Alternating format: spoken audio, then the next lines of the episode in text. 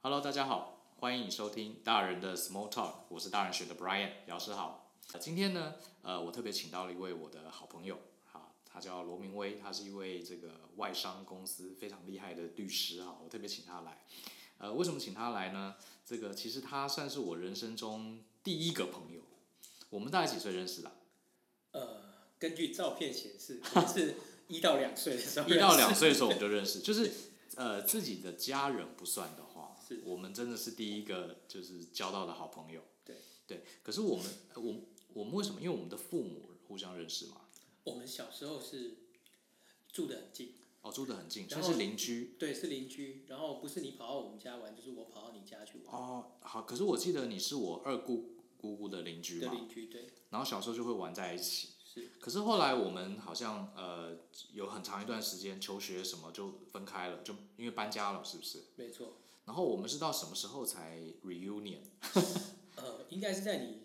二姑姑的寿宴上，或者是哦，几个家庭聚会，我们又碰到，对，然后我们才交换一下，说，哎，过去几十年你在做什么？是是是是，然后才重新对，所以就是呃，等于罗明威律师他是我儿时的玩伴，我们可能念小学之前可能就分开了，就没有在一起，一直到后来再见面，可能是我们都已经在工作了，是出社会了，没错三三十多岁我记得没错啊没哈。错，对，三十多岁后才重新见面，然后见面之后，哇，这人生很有趣哈、这个这么小时候的回忆，你一见面马上全部都勾起来，啊对，全部都勾回来了哈。没很好错，我还回去找照 片。对对对，他这个罗罗明威还找了一张我们小时候很小一两岁的时候的照片，啊，蛮蛮好笑的，对。哎，所以这个今天我特别请他来啊，这个是私心啊，因为很久没跟他聊天了，啊所以找他来聊聊。而且我自己有很多问题要问他，因为我们后来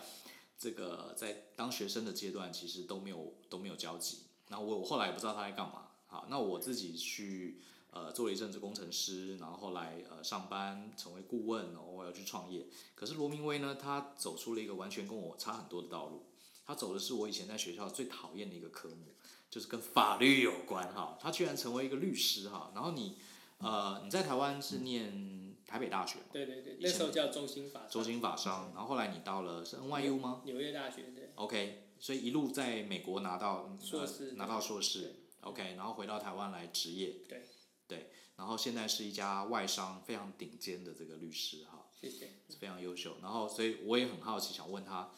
为什么要走法律这条路。呃我们对法律有很多很多的这个疑问，尤其是我们这些外行人。比方说，刚刚我们在吃饭也在聊，这个最多人问律师的一个问题就是，呃，为什么你要帮坏人辩护？ 所以你自己是哪哪方面的律师？ OK，嗯嗯，这是一个复合性问题。复合性问题，律师好像很有分很多种嘛，对不对？有对制裁权的，有刑法的、民事的之类的。那先回回答 Brian 第一个问题，就是说为什么走上这条路？嗯对哦，其实有一点年纪的人可能记得，当年有播一个电视叫《洛城法网洛城法网，对，》，对，然后里面的律师呢不是很帅呢，就是很会讲话没，错。所以我们看了之后呢，这个心有戚戚 焉哈，就会觉得说，哎，这是应该是一个是是一门好工作。是然后，当然这个我们都是联考制度下的受益者啦，然是后就是透过联考制度嗯，我们就考上了。呃那时候因为其实我也填的科系，大部分都是填法律系。所以你是在呃中学时代就是看了那个影集，对觉得律师超帅，对对对，我就觉得这个行业应该还不错，因为我很爱讲话，是是所以跟讲话有关的工作是真的可以列入考虑。对， ，OK，所以一个是觉得很，其实我猜应该很多念法律系都受到那些影集的影响，对，的确，因因为这个法律法庭系哈，或是法律剧，其实真的蛮好看的。是真的蛮好 看的，对，就像说，虽然我已经做了二十年的法律工作，我现在看到那个古美门律师 啊，对，我还是觉得真的是很有意思的事情。对对对，那呃，我我现在的客户因为比较多都是法人，嗯，所以就是呃公司、行号、对对企业，嗯，嗯那如如果其实坦白讲，如果我自己的分类啊，律师的业务其实主要要看他的客户是谁。 ，OK，那如果你服务的客户会发生什么问题，那你大概就是做那个类型的。的嗯所以比较是跟着客户走，对然后再看客户遇到哪一类的问题，对，嗯那一般来讲，如果法人的客户比较会发生的问题，就跟公司法、嗯，证券交易法证券交会比易较有关。是公司并购啊什么对之类这一的，股类权什么之类对的，嗯对对，那如果是服务自然人的话，那就看自然人发生什么问题。坦白说，我们常常被问到你刚才讲的第一名的问题对是说，呃，我们为什么帮坏人辩护？是哦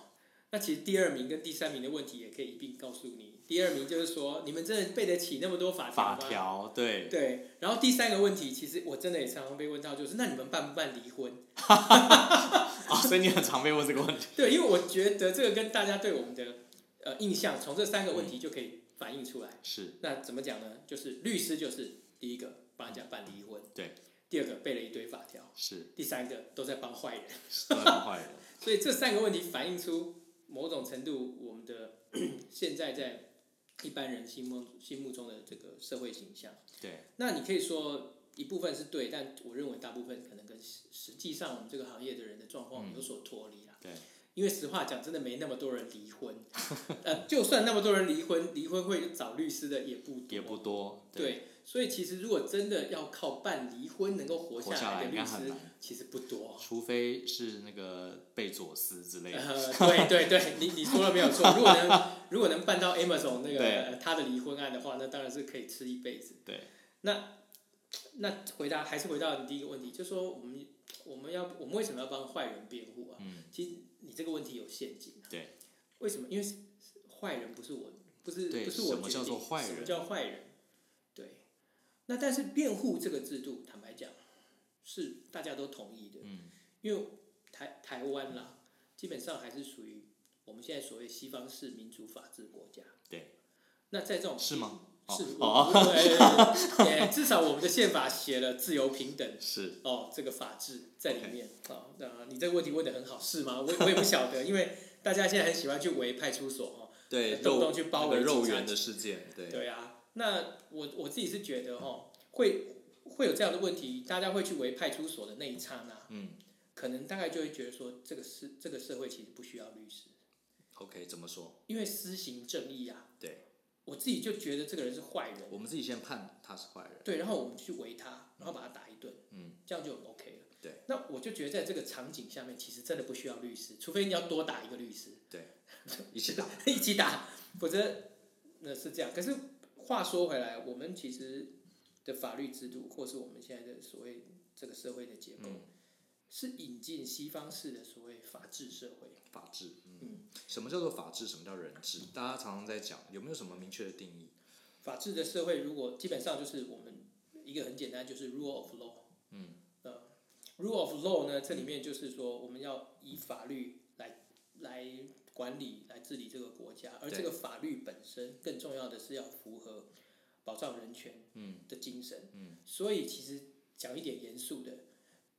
纳粹时期定的很多，尤其是嗯侵害犹太人的法律，对，不能称为 rule of law。嗯哼，因为那个 law 本身就违反了一个国家最基本的保障人权的那个基本，基本价值，呃嗯，所以它虽然是个法，但是它是一个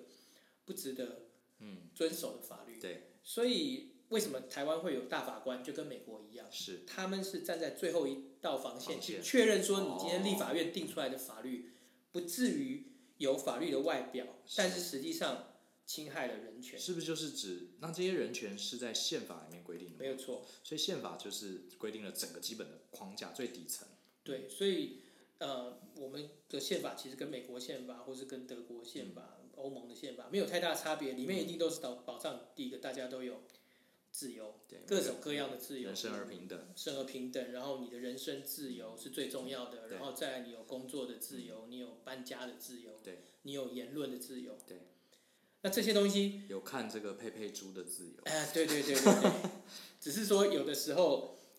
因为社会不断在发展，那些自由会有往新的领域去拓展的时候，对可能跟别的人的权利会有一点冲突。有一些法律可能会跟不上或什么。对对，那那个时候你新定的法律也未必能够一下就照顾到所有人的嗯权利。其实像美国现在有很多问题，其实那个双方的争议是非常非常庞大的。嗯移民问题是一个很大的问题。嗯嗯，对那我们美国是人，那美国边境以南的人都不是人嘛？是但问题是，你如果要把它当也当做跟你一样的话，那你你要提供他相同的医疗，就然有后资人源权排照挤的顾问，题。没有错。对，那这样的问题在不只是移民的问题，还有环境污染的问题对，那也牵涉到说某一个利益团体跟另外一个利益团体到底怎么去分配，甚至我们大家用那么方便，亚马逊，对，亚马逊的的服务事实上也会侵害到很多人，很多人的的利益，没错，因为你开小杂货店的就被马亚马逊就彻被被底击他垮干掉了，对，可是你能接受定一个法律限制亚马逊不能卖某些东西，然后为了保护那些杂货店不要倒闭吗？嗯其实都有道理。所以其实讲到底呢，嗯法律这个制度它会越来越细腻，会越来越精密，然后每天每时每刻对嗯在平衡各种的利益，然后定出一个大家妥协可以接受的规定。可不可以这样说？其实我们生存这个社会就是一个大机器，对每个人在里面都扮演某个角色对，那你必须要平衡大家的利益，平衡一些，甚至还要考虑一些这个社会平呃未来的这个稳不稳定，所以法律就是这中间的呃一个一个结构一个系统，维持这个机器顺利的运作。它是一个很重要的机制。那嗯，所以还是回到你讲的说，我们为什么要帮坏人辩护？其实这个这个就就是一个很基本的原则，就是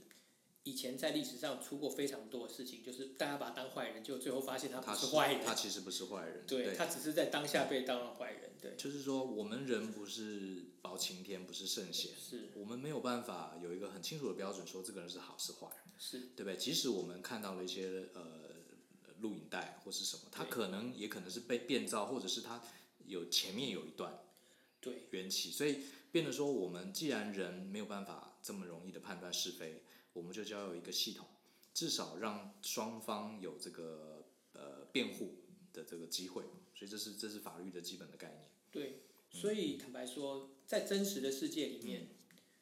我们千夫所指的人，其实不用担心还有人去帮他辩护。哦，相反的是，一个千夫所指的人，往往找不到律师愿意帮他辩护，对。因为他太声名狼藉了，对，他太罪证确凿了，嗯以至于说法律必须要设计另外一套制度，叫做公社辩护公人，社辩护律师，对，就是要考虑到说，如果真的没有律师愿意帮这个人的时候，至少国家，嗯我出个人来帮你，所以倒过来讲呢，其实虽然我们大家直观的会觉得说，有些人我就觉得这些人很坏，嗯，不管你是手段凶残，对，或是为富不仁，嗯，那当你有律师出来帮你讲话的时候，我们直接直觉的反感就是说，这个律师是挡在我们跟正义之间的嗯阻碍。是，可是如果是换个角度想，其实这个是我们大家都同意的事情。嗯我们同意社会上有这套制度，因为万一哪一天你也可能被千夫所嗯指，你也可能用得到。那对你总不希望那个时候大家去派出所围你嘛？对，对不对？所以它是一个呃，因为太多人活在这个社会上，所以我们自必须得制定一个游戏规则。对，哎，不过我还蛮好奇的，这个你当初是因为看了这个《洛城法网》，觉得律师很帅，然后很屌，然后觉得自己哎，我的口才也不错，应该去念。可是实际上念，因为我自己大学的时候也修过几门跟法律相关的课，我其实修的非常痛苦，欸因为这个有点完全不知道他在干嘛，一堆规定，然后会记起来。我不晓得，可能也是我不够用功，或是老师他没有讲清楚。所以你自己念大学，念了四年，这些科目，呃，我的意思说，这个这个这个要怎么问好呢？我的意思说，这些法条你是怎么把它记起来的？还是说，其实重点根本不是在记法条，而是学某种背后的原理？这个就回答到律师最配最被常问到的第二题。对，第二你们真的都把法条背起来？是啊，而且背起来，呃，永远有新的案件不一定符合这个法条。然后我们印象中就是大家比谁背的多啊，今今民法第一条第一款，所以你这样是错的。其实不是这样，对不对？呃，我必须要讲，就是说，呃，在某些国家的法法律考试嗯基本上是 open book 的，对，所以在 open book 的考试里面，其实你背法条没有意义也没有用。嗯啊、哦然后，但是我我必须要讲，记忆本身是可以训练你的反应，嗯哼，然后记忆可以累积你对这个件事情深刻的思考。对，所以呃，平心而论，律法律这个行业需要大量的记忆。嗯哼，因为这个叫杰思法嘛，就是对你快快。那所以在法律教育的这个过程中，记忆本来就是很大的一块。对，但是它不应该被夸张到是全部，嗯它只是一部分。哼，了解。那你有好的记忆当基础的话呢，你在推理或是在思考的时候，你可以很快的从你自己的 database 对去存取。就像电脑那个记忆体硬碟大还是有差嘛，效啊当能然会好。对对对，对啊，所以我我自己的观察就是说，其实律师的考试也好，其实他到最后尽量都是出实例题，对，甚至他会放一本法条给你，嗯，那问题是你的最真正的困难不是在于去那个法条，真正困难是你的时间有限，对，那你如果不在之前多记一些，或是多掌握一些原理原则，就像你讲的，事实上你到那个在那么短的时间你是答不出来，even 你有法条。是，所以我我我的我对这一题的答案是说，在早期你要应付考试，嗯，或是你在训练你的基础的时候，的确你要记非常多的法条，对，但是每个人的不太一样，有的人是只记重要的几条，嗯，有的人是尽可能巨细靡遗的记，嗯，那我觉得我认为呢，这个这个就每个人策略，嗯，我我我都尊重。是，但是我讲回来，其实如果因为我们都在美国念过书啊，其实美美国的法学教育基本上美国没有法条可以记，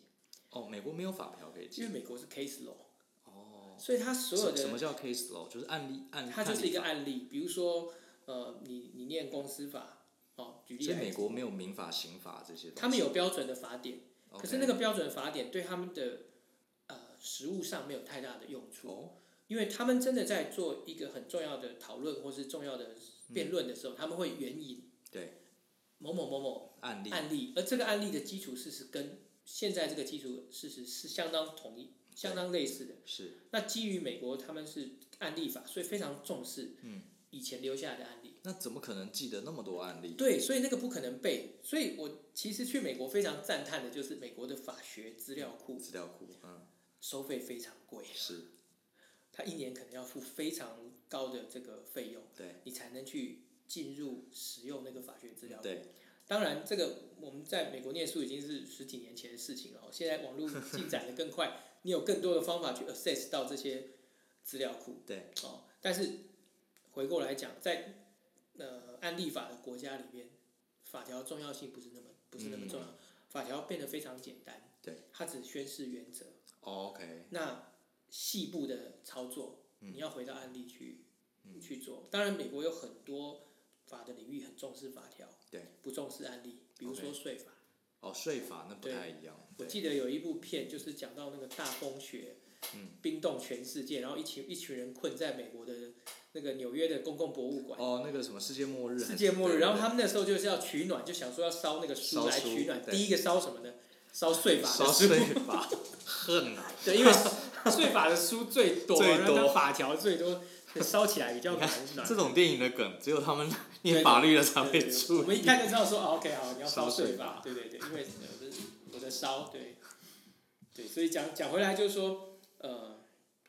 呃，如果真的要念念法律的人，他当然有要有一点心理准备，就是说嗯你要有大量的记忆功能，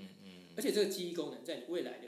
职业上绝对用得到，嗯因为你在法庭跟人家攻防的时候，你在低头，然后回过来就在那翻边东翻西，就整个弱掉。就就就训掉了，对，电视上都不会这样演不会，太弱，对对对。古美们绝对不会这样。古美门不会基本上我没看过古美门有带卷，所以，好，我们比较，我们对于外行人比较好奇，就是律师的生活到底是怎么样？因为我们看什么《Law and Order》啊，看什么古呃那个呃什么《王牌大律师》啊，看什么《Suit》啊，好那个什么《无照律师》啊，都觉得我们对律对律师有几个一般人有一些想想法。第一个有钱，第二个口才非常好，很会辩论，在法庭上很会吵架，然后很会援引法律，然后逻辑非常清晰，然后重点还是有钱。所以我相信，可能这些印象也是当初让你觉得，哎、走法律好像是一条很不错的路。所以如果会读书的小孩，很多都会选择法律。加上台湾这个，你看历届好几任总统或是重要的政府官员，美国也是，都是学法律的。所以，呃，学法律真的那么好吗？实际上是怎么样？我相信一定不一样，对不对？嗯，我就说，今天假设有个高中生，他现在要这个进大学，他要填志愿，然后他想要念法律，然后他说，哦，因为古美门很帅，然后因为练律师会赚很多钱，你会怎么建议他？呃，我们看到很多成功的前辈，对的确的确具有你刚才讲的特质， ，OK，他可能有非常好的生活水准，然后嗯他可能在政治上有的影响力，这个这个我都不否认。是哦，但是我认为其实行行出状元，嗯哼，就像你是念土木的，对，我们也有非常多呃结构技师、建筑师，嗯，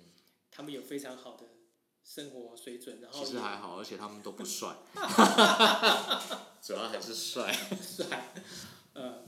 对，所以我我第一个我是觉得对行行出状元，嗯嗯，因为坦白说，如果你要真的分析来讲，我我还是觉得要要致富，第一个要讲要致富的话，我会觉得说律师并没有特别的优势。哦，真的吗？对。可是我们都想说律师，哦，那个我现在开始一个小时多少钱开始计费？对，但是你想想看，每个人有多少小时是有限制的，嗯哼。哦，你说律师自己一天就因就为你一天就最多二十四小时嘛，对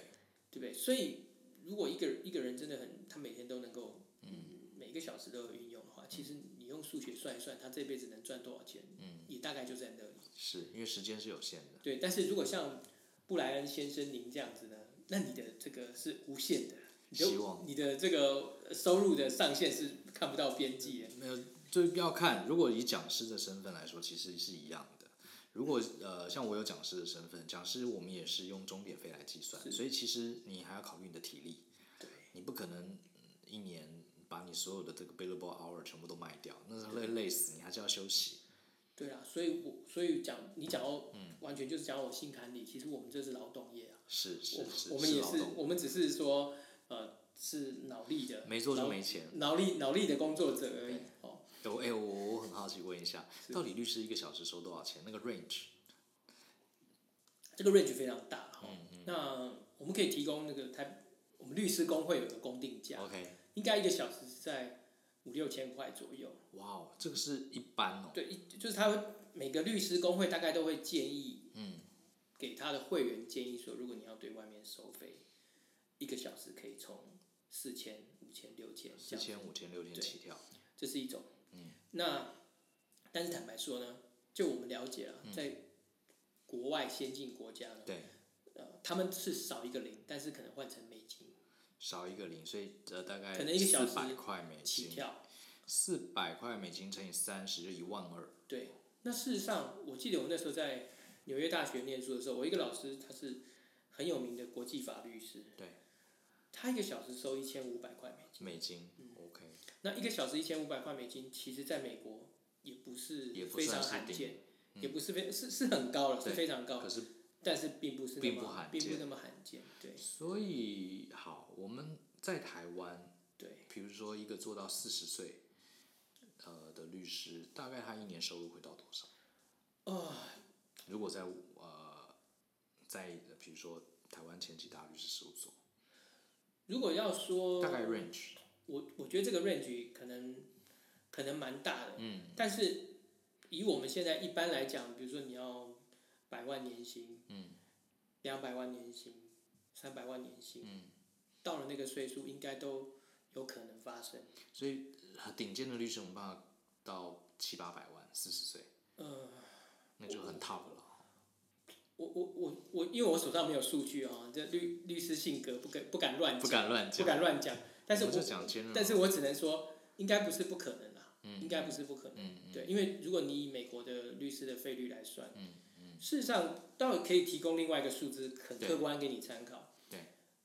美国的大型律师事务所在招募新人的时候，尤其是华尔街那几个嗯对嗯大的事务所，他对于第一年法学院毕业，第一年踏入职场的新生，嗯目前的行情，第一年大概就会给十八万以上的美金。十八万美金，哇，这很嗯多。然后这个人的经验是零，嗯嗯，他甚从这里至起跳，他甚至都还没有去考律师执照。嗯美国一线的一线的华尔街嗯人，他们如果不给这个钱，事实上收不到收不到好招啊不学到生。新人。那十八万美金，你算一算，其实就五百四十万台币，起跳，这是他们的起薪。嗯嗯嗯，对，但是这个这个就是华尔街的事务所会给的。对，可是不是不是那么好的事务所，他可能就没有给到十八万美金，是他可能给到十一万、十二万美也金，有或11是12或万嗯甚至更低，也不一定。那台湾台湾的话，当然台湾就不能比了。我自己的感觉是在以纽约来讲，呃，大概除以二，大概可以相当于台湾的生活水平。也就是说，嗯他如果年薪是六百万台币的话，大概相当于台湾三百300万万台币的台币嗯生活水准。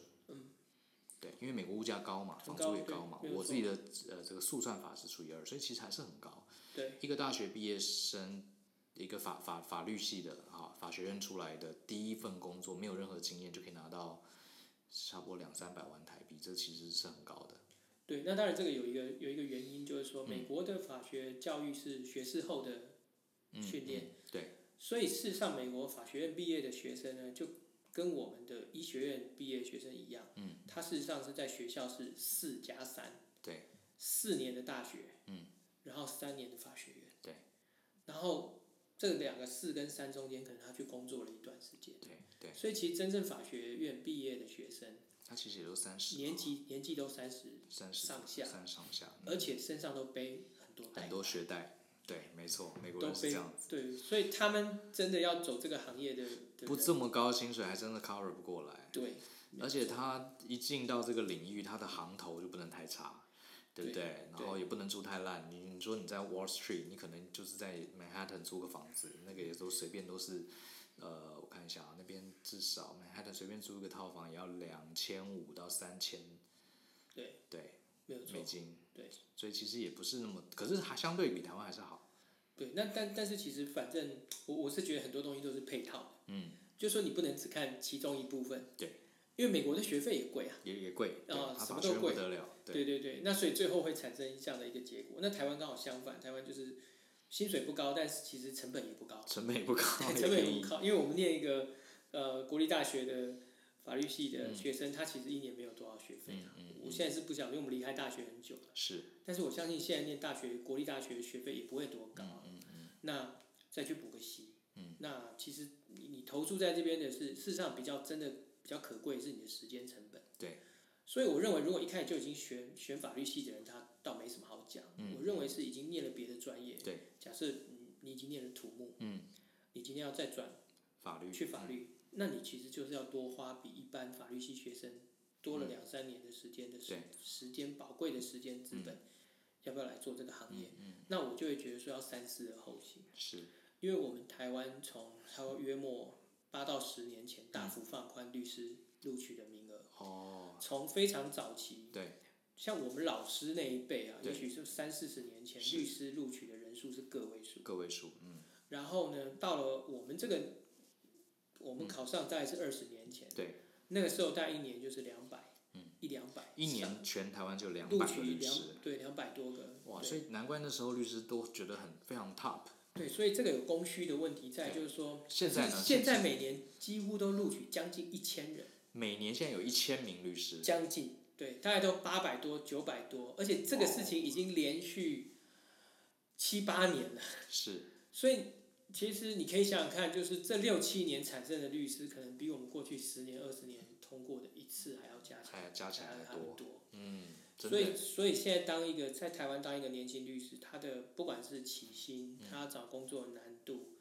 都比以前要增加很是多。有点像老师嘛，以前对，以前当老师一定要什么师院体系出来的对，然后那时候老师薪水不高，所以当老师的人也少。没有错。现在到处每个人对呃什么教育学分修一修就是老师，结果呃有老师资格变得容易了，可是变得说你要找到好的工作反而比以前更难。对，所以我是我是，如果真的要我讲，我会觉得说，好，如果你现在还是因为你的个性、或是你的专长，你嗯喜对欢你做这喜个欢嗯行业，那我觉得你不能把这个高收入当做是你入行的唯一的、嗯，目标的目标，你对嗯你要从别的地方去去想说。除了收入以外，我有没有什么别的东西？我做这一行我会比较开心。嗯有一些呃应该说有一些这个内部诱因，对而，不不是靠钱这种嗯外部诱因。完全赞成。嗯，嗯，对它已经不像好景不长，不像以前那样子。对可是以前也难考，问题是对，以前难考其实相对就是每个人要考上的时间，事实上拉的比较长。嗯对。那那个其实也是时间成本。嗯嗯嗯，对，所以所以那那所以讲回来就是说，如果照这个开放的政策下去，其实我们最后念法律而且考上律师资格的人，未必会做律师哦。 OK，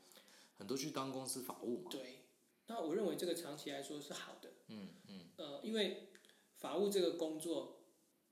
一个公司看不看重这个工作，其实某种程度是表现出这个公司重不重视制度化。制度，嗯那越是规模大的公司，它的法务人员就强，嗯，呃，编制就大。对。那因为因为一个公司要面对的里里外外的事情很多，那如果说有充沛的律师可以可以供应的话，嗯，让让有律师资格的人到每一个呃企业或者到每个政府部门都有扮演一定的角色的话，对，我认为整体台湾就是法令嗯遵循、或是守法的这个整体程度整体会会提升。嗯成本会提升，但这是大，这是从制度面跟大环境的角度来讲，可是我们还是要回到个人、啊。对，你个人还是要还是要面对一个很现实的问题。嗯，你把这个时间资源投在这个行业上，你自己做的很开心，当然很好。是，可是假设你不是那么真的喜欢这个行业然，后又没有真的赚到钱，对，其那实你就还想来这边，那我真的觉得就要怕死要要想清楚，真的要是想清楚。是对，不要为了不要呃，因为他已经不像以前那样子，当对律对师好像就直接有一张长期饭票，啊然对后就会对赚钱。对，对，我们很好奇的是，呃，你在当律师这些年头，有没有什么让你印象深刻的案子？很刺激，或者很好笑，或者很夸张，其实刚好呃相但反很的。难忘的。因为因为哦，我我我真的一来要感谢电视把律师拍的这么 fancy 啊、对可是说实话讲，呃，在在我们真实的这个行业里面，不会那么 fancy， OK，你因们为大部分时候都在干嘛？大部分的大部分我们的客户都非常极端理性，哦，因为都是法人，对，你们接触的大部分都是公司的经营者或是法务人员，对是啊不是？OK，那大家都是非常非常理性的，嗯嗯，而且你知道台湾又是非常 cost efficient，对，所以很多事情都是呃都是非常的理性，然后非常的你可以说是精打细算，嗯，锱铢必较。因为他们都是经营者嘛，对都是商人，嗯对，那呃法律其实就是企业经营的一环。对，呃，我常常做一个比喻啊，就是说你的客户有两种，嗯，一种是他每天都面对各种法律的纷争，对这是一种客户，嗯哼，还有一种客户是你一辈子，嗯，只会打一次官司的， OK，那你要做哪一种？一次官司，其实大部分的人，嗯，他一辈子只会碰到一次法律的事件，那是什么？就是我们那可能是个车祸，哦，就是那可意能外。可能是跟邻居吵架，当然，这种事情应该说，我们其实我大概懂你意思。我们做管理的也是有这样子嘛，就是说风险管理是事前预防，危机处理是事后的补救。有的公司整天做风险管理，他就不用做危机处理对；有些公司整天在做危机处理，因为他没做风险管理。对，但所以其实如果是一一个公司行嗯号，它有相当经营规模，它可能从草创草创的第一天，它就每天都有很多法律嗯对的事情，所以他在面对这些事情的时候，他已经没有什么情绪，嗯他就是 SOP，对，哦，那该怎么做怎么做。可是我们一般的不是经营公司，或者他就是一个一般的民众，嗯对，法律事件降临在他身上的时候，往往是意外。没错，因为没有人会遇到预预测什么时候会发生车祸，是跟跟别人擦擦撞，或者是说跟邻居发生什么困难，或是说碰到诈骗集团，对，这些都是偶发性的。对，呃，对这种偶发性的状况，人比较会有情绪性的反应，嗯，因为不在你的预期之中。对。然后第二个，你没有充分的准备，所以你是说你的你的我你都的是客我户比我较的少这种我的 case，客户对，所以你的问题是说，哎，有没有什么很刺激的，或是很比较少，其实很少，因为大家都太理性，而且对很多东西就是把它当做一个 project 来做。是是，哦那虽然很很精，就是说可能事情还是非常大条，嗯，但是总是有潜力可循。不过这样子，如果对于念法律的来说，呃，走这个公司法走这一块，是不是我我觉得这个牵扯到说每个人的呃主观意愿跟客观的嗯的条件，因为呃我现在在面试很多年轻的律师，对，他们来我就问他说你们想做什么？对，你知道吗？几乎十个有九个跟我说我想当并购律师，对啊，很酷，对不对？因为现在 感觉好像很有钱，现在看起来就好像是并很购很律很师，炫，是我从来没有一个，我我应该是当然跟我的客户我的事务所的属性有关啊。对，我我比较少碰到呃年轻的律师说，哦，我想要当一个杀人犯的辩护人，嗯，刑法的律师，哦，对或是我想专门处理车祸，对，都没有嘛。没有。那可是实实际上这这这牵涉到说，可虽是然他们这样，他们这样讲有有不对吗？没有错，完全没有错，但是问题是你要你要考虑到说，第一个我们有多少并购案可以 做，电视上很多，对对对，但实际上不多嘛。哦是对，是，你说我说跟车祸案件比起来，比起来，真的是不多。对，那或者是说有人其实其实讲回来，就是说这是还是一个供需的问题。嗯，你虽然有这个主观意愿，但是客观上不见得有这样的呃空间让你去施展。对。那同样道理，很多人是有的，我我其实知道说很多人事实上并没有特别思考这个问题，嗯，而是甚至包括我自己在内，我很对诚实讲，我并不是说从哦念念法律系开始我就规划我要对成为什么样的律师，其实我很诚实说并没有哎、是，我某种程度我是蛮相信缘分的。那也就是当你一开始进了一个事务所，嗯然后接触到什么案子，那也许也许你喜欢这个案嗯子，你会越做越多，那么久了以后，这种案子就变得你比较有经没验。错，不管是你选择客户，客户选择你的时候，因为你在这方面比较有经验对，那你就自然而然的往这条路没错，走上去我。认同，其实不是那么容易，就是你想要怎么规划就就怎么就样怎么规划对。，没错，那所以，所以我也觉得说，这个随时都可以改变、啊、嗯我我有一些好朋友，他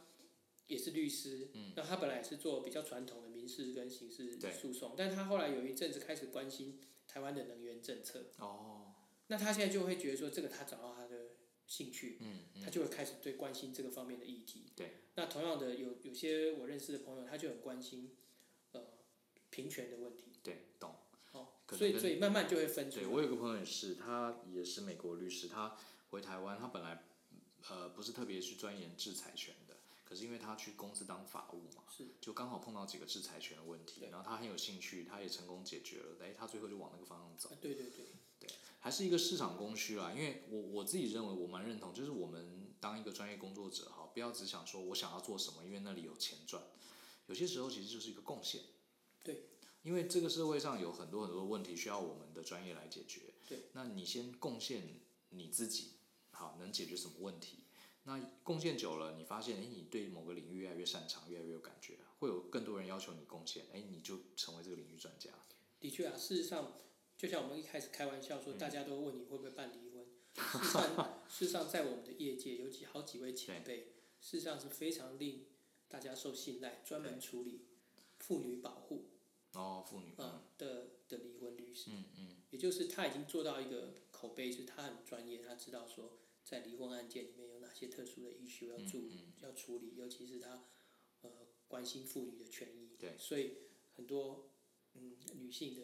呃离婚的一方会嗯委托他，对，那那说实在，我认为嗯还是一样行行出状元啊。你在某一个领域里已经累积到一定专业的高度跟经验之后，你的你的收入或是你你的影响力自嗯然不会太差。是自是，然不会太差。所以，所以我我会认为说，有些领域 fine 的确看起来很 fancy，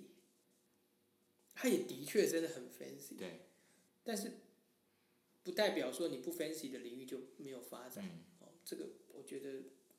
很难说，嗯，很难说。罗明罗明威的这个另外一半也是一位律 师，所以这个我是我觉得好好有趣哦，就是夫妻两个都是，你们是同学对不对？对是班队，我们后来有一起出国读书，我们在不同的城市读书，在不同读，哇，结果你们最后还是结婚 了呃，结婚后才出去，哦，你们是在台湾毕业，对，同结哦婚然班后队，对对，然后工作一段时间，然后各自出国念书，但他在他在 Boston，在波士我顿，在纽约。哦，那不远了，对，但但是还是要坐车，要坐五个对小时。对，还是要坐。车，对对对对，哦，所以你们各自一起是一起去对念，在同一年在国外念书，但是在不同的地方念。不同地方嗯对对对，然后练的领域也不一样，也不一样，啊对然后回来之后，呃，之后然后完全在不同的事不务同所领域做不同的业务，做不同的客户。 OK，对好，其实我们更关心的是你们夫妻要怎么吵架。 两个律师，哇塞，这个很是很好奇啊，应该说很好奇。呃，实话讲，其实我们不太吵架。嗯哼，嗯哼，呃，我们这就非常多问题，事实上是在进行不断的讨论。就真的真的是有差，就是呃跟一般夫妻在沟通你这上个问题真的是呢比较理性。一基本上有一个很大的陷 阱。我因为我我我没有娶过别的老 婆，无从比较起啊。不过不过应该你你应该接了很多案件吧？你应该对知道一般人不懂法律的人，他们在遇到争议的时候，通常都是表达情绪嘛。那你跟你太太都是法律的专业人士，家里啊柴米油盐，小孩子对不对？一定会有一些这个零零角角的地方。但是第一个呢，我我是觉得说，夫妻之间会谈的 issue，大部分绝大部分跟法律是没有关系的。当然当哦然，如果说以比如说以教育问题来讲，是嗯哦，或者是说家庭财政支出的问题，我相信我跟我太太的讨论跟大部分的先生跟太太讨论都是一样的。嗯，那我觉得唯一可能会不太一样，是因为我们有职业上的职业病、训职业练上的毛病，嗯我们会比较用我们处理职业上的方式，就是在职业上处理事情的方法对，来处理这个 issue 比。方说比方说，比如说我们要规划，呃，一个旅旅行好了，对，我们就会先去思考说，我们两个就会先就此旅行的目的、嗯，先做一个交换。根本的原因目的为什么要做这次对旅行？嗯那这个目的如果大家得达到共识，哦，比如说这次的旅行是因为刚好有一个假，然后有多久没有出去，嗯然后这个地方那时候去不会堵车，然后各种对主客观因素确定好，前提假设对先取得共取得识，嗯共识之后，好，那就开始讨论执行面。嗯，那要怎么样怎么执行，然后对谁要去负责什么，就对讲清楚。对。然后回报进 度，很专门管理，对对，其实跟专业管理一样。然后是，呃，去了之后临场反应，嗯，哦，有有突发状况，有没有备案的计划，然后怎么样进行，然后最后回来不忘记还要事后检讨一下。哦，还会事后呃检会讨，会 会会会，就说这一次去了之后，这个在中间有哪些的环节不超乎我们的不在我们的预料中，嗯嗯，那么我们会列入下一次是。改进的那我问你，比如说你们决定好这次旅行的大方向跟目标对对，然后你们开始讨论要去哪里玩，然后这个景点要不要排进去对？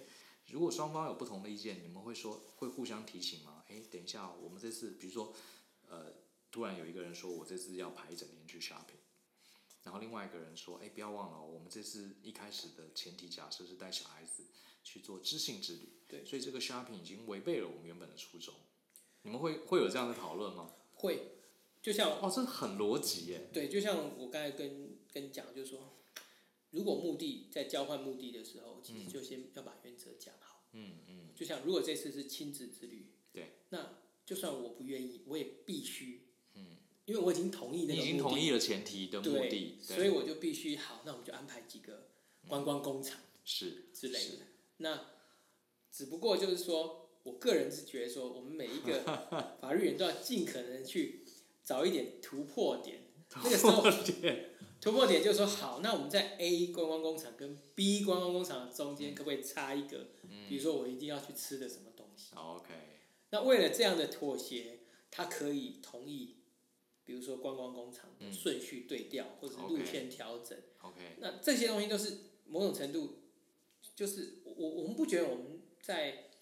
特别做什么嗯，争论，而是对，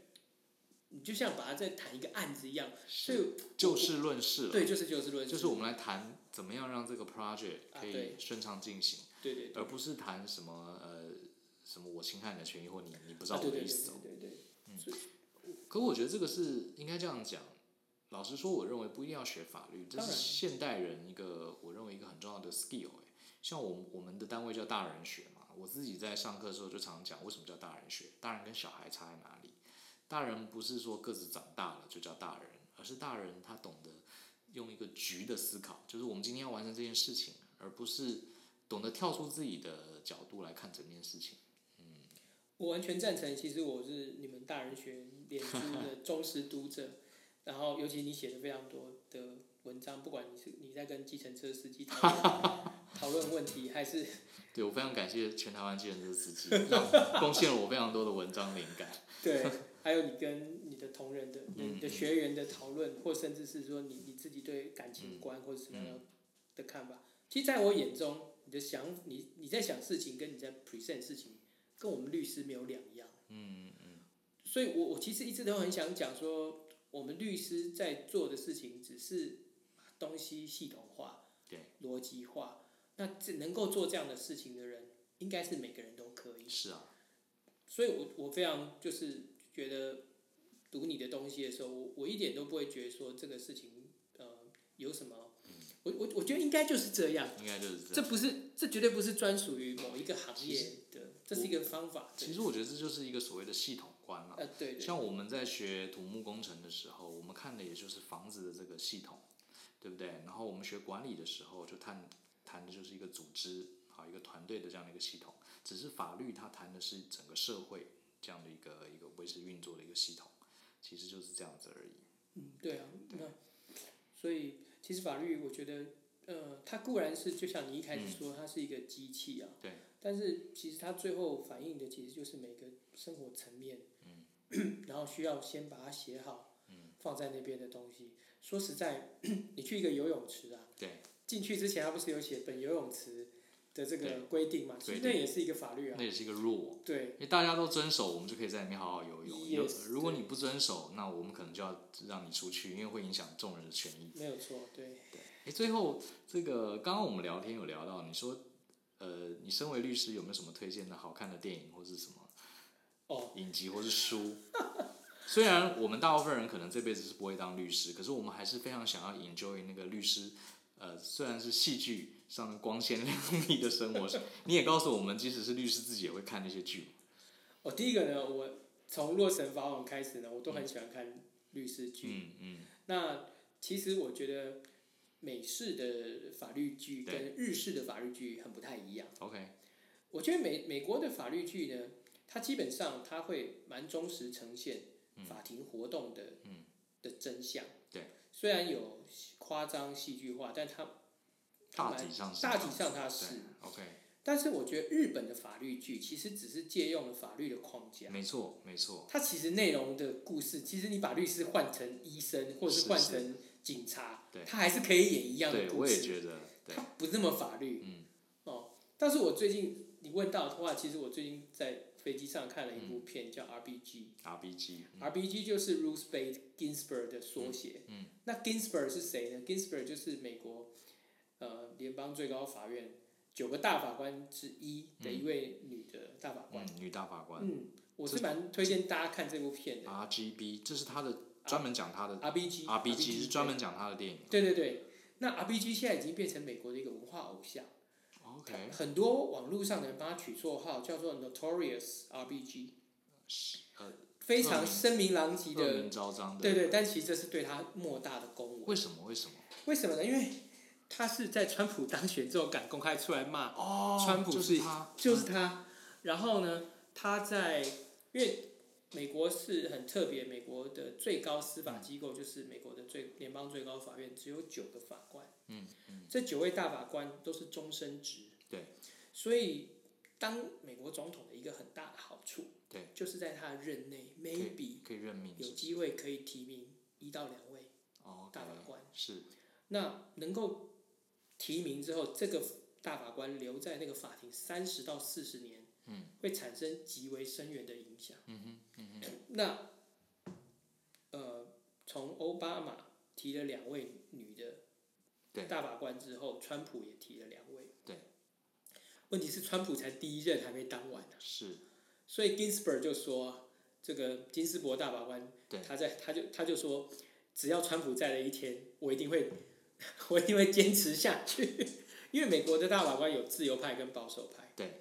那么在川普上任之后，又补提了两个保守派的大法官。嗯所以其实目前最高法院保守派的势力已经凌驾于自由派了。对。那么如果呃自由派的法官再老了，再退休了，那么川普会提名更多的保守派大法官对进来。对。那现在已经是保守派大于自由派的的时候了。是那所以呃，Ginsburg 大法官他在美国一个他为什么成为一个文化偶像，就是他往往在非常重要的案件里面，他会写不同意见书。嗯然后每一篇不同意见书都非常的令人深思，而且他非常勇敢的去对抗多数。嗯嗯那比较特别，事实上他在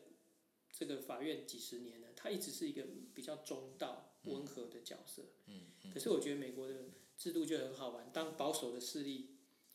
上升的时候，他就会慢慢的往自由派的立场去它移有动一。个自动平衡的，对，它有一个机制自动平衡。那这部片最我觉得最有趣的是他在做核心训练，核它心训练， 你是说那个肌肉的？对，他在他已经今年已经我没有记错的话已经八十七岁了，对，他可以做二十个标准的伏地挺身，哇哦！我现在正在查这部电影，台湾有上映吗？好像没有，它是二零一八年的一个纪录片对，RBG。 RPG。 OK，那我我觉得去看这部片可以，真的可以，嗯，商号可以多多了解一点美国的司法制度，嗯，是是很很非常复杂，然后非常有意思的的所制以度。它所以呃，它是它是属于自由派。对，它是自由派。 OK，哦，好有意思哦。哎呀，今天时间不够，要不然应该这集应该听呃，请你来讲讲这个美国的这个大法官制度，还有它的这个两个派系之间的差别，还有这些大法官过去他对整个时代有什么重大的影响的故对啊事，哦，那这这个这个会是非常非常、嗯这应该蛮有意思的、哦。有意思的题目，对。哦，对。不过那我要做很多功课要才呃啊做很多才功 课 才才。敢好，跟你有机讲会下次再请你来讲，因为其实我自己在美国待了几年，可是你知道都在忙工作，其实确实有点疏忽，应该去认真了解这个国家的一些机制跟文化。对，还蛮有意思，美国真的是很特别的国家，很特别的国非家常特，别全世界就是它这有这对，样的一就个只有体他制这样玩，对。是是。好，非常谢谢这个小薇律 师，我今天才知道认识他四十几年，原来他叫小薇律师。好，这个谢谢罗明威今天来上我们的这个线上节目，谢谢还蛮有 Brian 意思的。对谢谢反正就是 Brian，也谢是谢老朋友聊聊天，也跟大家聊聊这个以一个资深律师的观点怎么来看法律这件事情。嗯好，我想未来有机会我再请他来跟大家聊聊。刚刚提到这个电影 RPG，如果有兴趣的话，大家可以看看，应该蛮有意思的。我我已经把它记下来了。好吧，谢谢你的收听，希望你喜欢今天的内容，更多精彩内容，好，欢迎搜寻大人学，跟我们一起相信、思考、勇于改变。我们下次见，拜拜